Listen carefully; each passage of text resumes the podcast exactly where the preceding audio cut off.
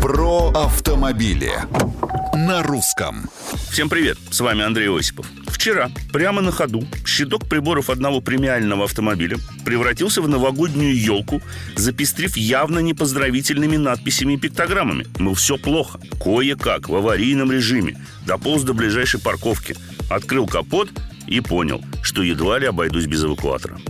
Но тут поймал себя на мысли – все сразу и так внезапно сломаться не может. Это явно какой-то электронный глюк. Проверим-с. В штатном наборе инструментов, кроме баллонника, нашлись отвертка и ключ на 10. Скинул крем из аккумулятора и отправился пить кофе в ближайшую закусочную с прозрачными окнами, чтобы видеть машину. Она ведь полностью открыта. Вернулся минут через 15. Подключил батарею, заодно проверил уровень всех жидкостей, включил зажигание. Есть контакт. Лампочки зажглись, что-то где-то проурчало, пошла загрузка. И, о чудо, машина завелась.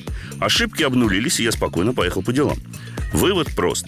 Прежде чем паниковать, перезагрузите машину просто отключив ненадолго электропитание. Одно жаль.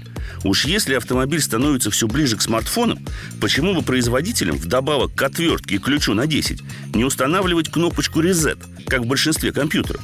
Ну или хотя бы не внедрить, как в спортивных автомобилях, выключатель тока, чтобы аккумулятор не искать и с инструментами не морочиться.